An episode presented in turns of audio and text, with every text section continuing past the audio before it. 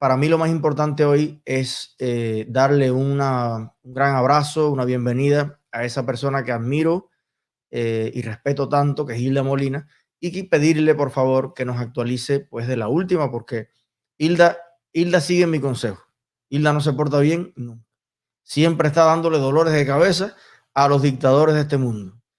Y sobre todo con ese gran conocimiento y esa gran fuerza moral que la acompaña. Así que deleitémonos todos eh, unos minutos aquí con Hilda.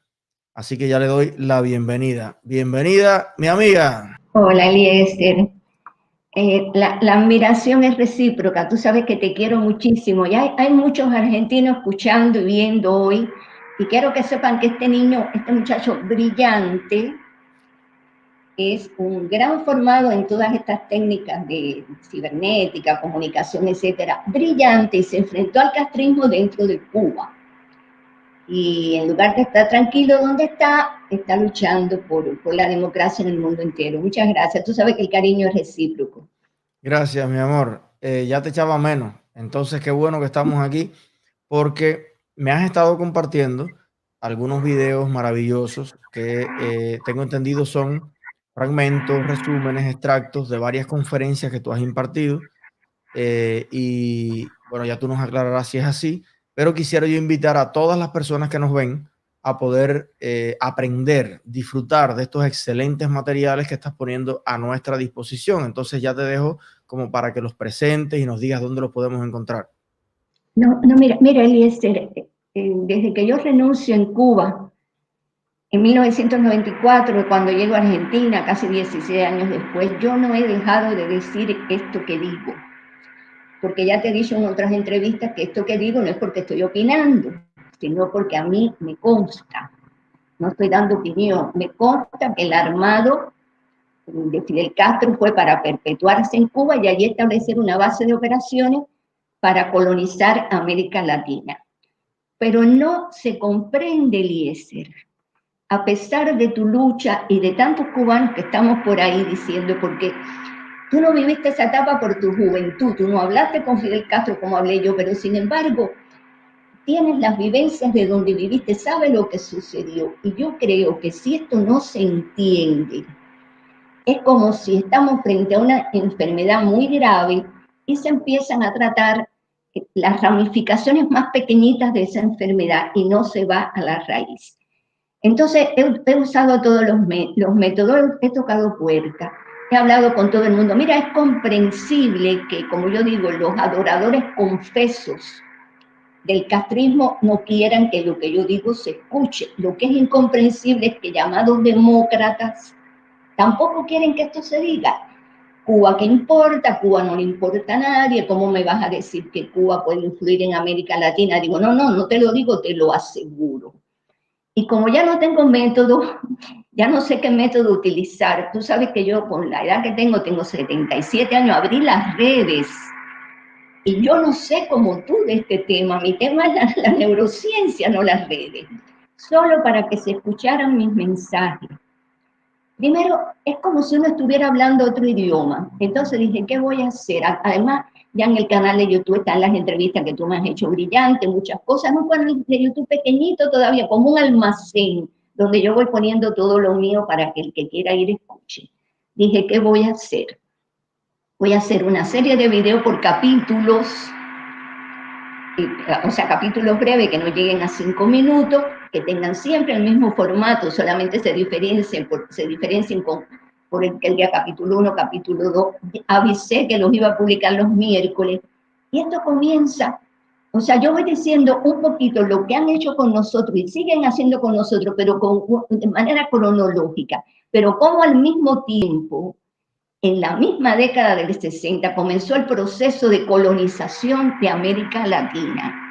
Primero, obviamente, por el propio Fidel Castro, el castrismo, pero ya después, cuando él busca a Chávez y arma el socialismo del siglo XXI o castrochavismo, ya el proceso continúa de una manera, digamos, más acelerada.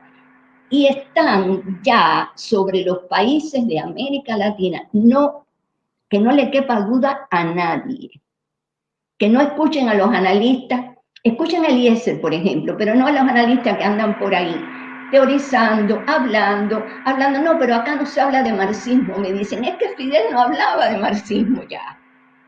Este socialismo del siglo XXI, castrochavismo, no habla de marxismo, habla de otras cosas que son capaces de seducir más y mueven un antivalor que es muy peligroso cuando se mueve como lo mueve este proceso, y es el resentimiento. Esto comenzó en Cuba, pero al mismo tiempo Fidel, y te lo expliqué en una entrevista, además de sus campamentos para entrenar guerrilleros armados, creó en la misma década del 60 los campamentos para sus guerrilleros ideológicos, como lo llamaba él, como me dijo a mí, para llevar adelante su revolución silente por toda América Latina, o sea, para preparar, porque estaba seguro que podían fallarle el, primer plan que era de llegar al poder por la lucha armada, que sus alumnos llegaran al poder por la lucha armada. Entonces preparó estos campamentos también desde la década del 60 y desde la década del 60. Miles de latinoamericanos han recorrido el continente, los respectivos países, de esas personas, adoctrinando mediante el resentimiento, preparando a la gente, o sea, en base a, los métodos de Gramsci enriquecidos por Fidel, porque Fidel tampoco usaba Gramsci tal, tal como, como Gramsci lo concibió en esencia, haciéndole comprender que en base al resentimiento, si tú no tienes nada es porque alguien te lo robó, es porque son malos los ricos, es porque son malos los yanquis. Si tú ves a otro que llega a la universidad, no es porque ese se esforzó y tenga mérito, ese llegó a la universidad porque algo te, algo, algo te robó a ti. Y tú que eres el oprimido, que eres el dominado, tú puedes ser el dominador. Tú puedes ser el dominador y vamos a crear gobiernos para el pueblo. Eso es lo que se viene caminando. Obviamente, esto es un resumen. Mucho odio, mucho resentimiento. Y ya por ejemplo, yo, recorro este país y veo hasta dónde ha calado esto, porque me lo dijo, vamos a entrar con los guerrilleros ideológicos en los medios de prensa, y vamos a entrar en, los centros educacionales, incluidas las universidades, vamos a entrar en los grupos empresarios, vamos a entrar en, los grupos religiosos. Todo eso me lo dijo a mí y a mí me conta lo que estoy diciendo. A veces digo, pero bueno, ¿por qué yo tengo que seguir pidiendo que por favor me entiendan, porque esto es para que no les roben los países. Tú sabes que el nuestro sabe la, la situación que tiene nuestro país, nuestra patria dorada, pero sencillamente estamos haciendo lo que podemos, pero hay quien todavía tiene oportunidad de impedir que, impedir que se instalen aquí para establecer el castrochavismo, socialismo del siglo XXI, yo también le llamo revolución de los antivalores, porque tú también, brillante cubano que eres, Eliezer, entiende que todo comenzó en Cuba, quitando los valores que son la esencia del ser humano. De eso hemos hablado mucho en las entrevistas. Hoy lo conocemos más fácilmente por Castro Chavismo. ¿Saben qué? La población, por lo menos acá donde yo vivo, la población entiende más que los políticos o y no me estoy refiriendo a los políticos adoradores, repito, del, castrismo, me estoy refiriendo a los supuestos demócratas que se pasan la vida criticando a Maduro, pero que avalan la dictadura que hay en nuestro país, que es ilógico. A mí me da vergüenza ajena que tú eh, critiques al alumno y avales al mentor o al jefe de ese alumno. No sé si te puedo hacer un resumen de qué consisten los videos. Ya salieron dos capítulos el miércoles va a salir el capítulo 3. Tiene un formato que tú que eres experto en eso. Tal vez dice, bueno, pero qué videito más, más, sencillito, ¿no? Porque son cuatro. Eso es lo bueno. Esos son los mejores. A mí me encantó el formato. Y está preguntando mucha gente. Si te gustó el eh, formato. si tiene un canal, ¿dónde lo puedes seguir? Eh, ya tenemos el Instagram puesto aquí, pero. En Instagram lo he ido. ¿Tú cuál es entonces? ¿Se llama así mismo? Sí. Ah, aquí está. Ok. Sí. Eh, bueno, eh, yo voy a seguir, cuando se complete esta serie, usted se sienta entre esa pequeña serie y va a saber qué pasó con nosotros y qué está pasando en América Latina. Y no, es libre, no está libre nadie de este peligro. La paz de Colombia fue una mentira.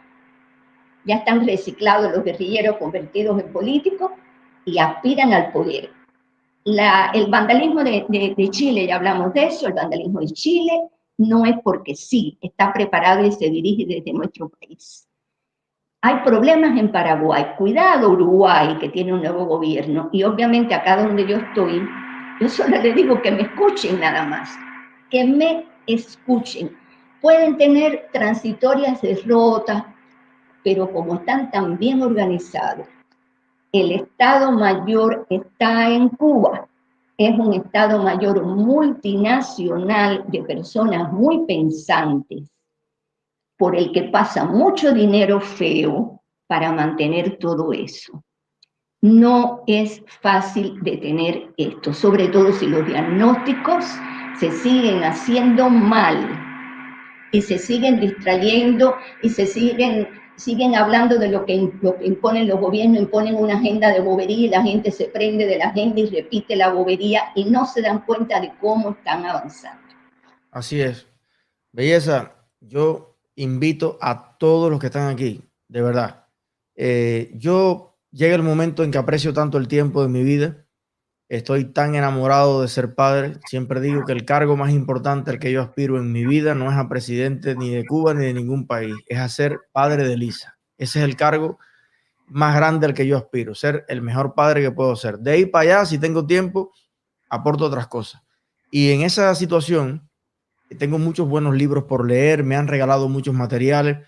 Tengo que reducir el, mi espectro de mis referentes a los cuales les dedico tiempo no son demasiados. Y dentro de esos escasos referentes en cada tema, para mí Hilda Molina es primordial. Escuchar a Hilda, yo podría pasarme días enteros sin hacer otra cosa, escuchando su experiencia, las cosas que Fidel le dijo cara a cara, la manipulación de la cual él se sentía tan orgulloso, eh, con esa macabra y diabólica eh, enfermedad que es el ego, y de cada vez ganar más poder y más influencia y hacer lo que le diera la gana, pero ya no en Cuba, ya Cuba le quedó chiquita, ya Cuba la controló eh, en un momento determinado y dijo, bueno, e-, esto me queda chiquito. Ahora es Latinoamérica, Europa, Asia, África y tenemos ese tesoro que es a nuestra profesora Hilda, que es un tesoro viviente y que ojalá que, que la tengamos 200 años más para que no, no deje sola a esta generación que tanto la necesita y está a nuestra disposición. Sigan su canal. ¿Cómo se llama el canal de YouTube? Ok, ponlo de nuevo, por favor. Suscríbanse al canal de YouTube. Suscríbanse al Instagram. Vean todos los videos, coméntenlo, compártalo con sus eh, amigos, eh, su barrio, su gente de Cuba, porque lo, lo que más quiere Hilda, Hilda no quiere nada para sí. Lo que quiere es simplemente eso que ella tiene, que es un patrimonio de experiencia, ponerlo a disposición de todos los que lo necesitan. Y lo necesitamos todos los seres humanos del mundo, necesitamos entender de verdad quién fue Fidel Castro y el plan estructurado, pensado que tenía para Cuba, para Latinoamérica y para el mundo. Hilda, te doy un gran abrazo y te comento que estamos mirando vuelos y cosas y es que el COVID te da un día para adelante, tres días para atrás, vuelve para allá y, no, no me deja eh, eh, acabar de empezar a moverme, pero eh, tengo una visita a Uruguay y de Uruguay voy a pasar por Buenos Aires y con todos los medios de protección habidos y por haber, yo quiero compartir un cafecito contigo y, decirte pues cuánto te aprecio y, compartir una buena tarde por allí. Eh, a lo mejor salimos a pasear, algunos de esos parques verdes que hay por ahí. Eh, que sepas que, que tengo muchos deseos de verte y que cuenta con este canal para apoyar en todo lo que eh, decidas hacer. Gracias, Bella. Muchas gracias a ti y, bueno, cuando vengas, ojalá que además los paseos y verte, verte, está que, que te entrevisten los medios argentinos, que escuchen a este muchacho brillantísimo, este cubano, que sabe de qué habla. Muchas gracias, mi amor. Mm, cuídate mucho. Y cuídate tú también. Qué bella, Hilda. Siempre me deja una, una alegría. Me recuerdo un profesor que, me dio mucho la mano en La Habana, eh, en esos tiempos en que, en que nadie quiere acercarse a ti porque eres radioactivo. El profesor Francisco Pérez Sanfiel.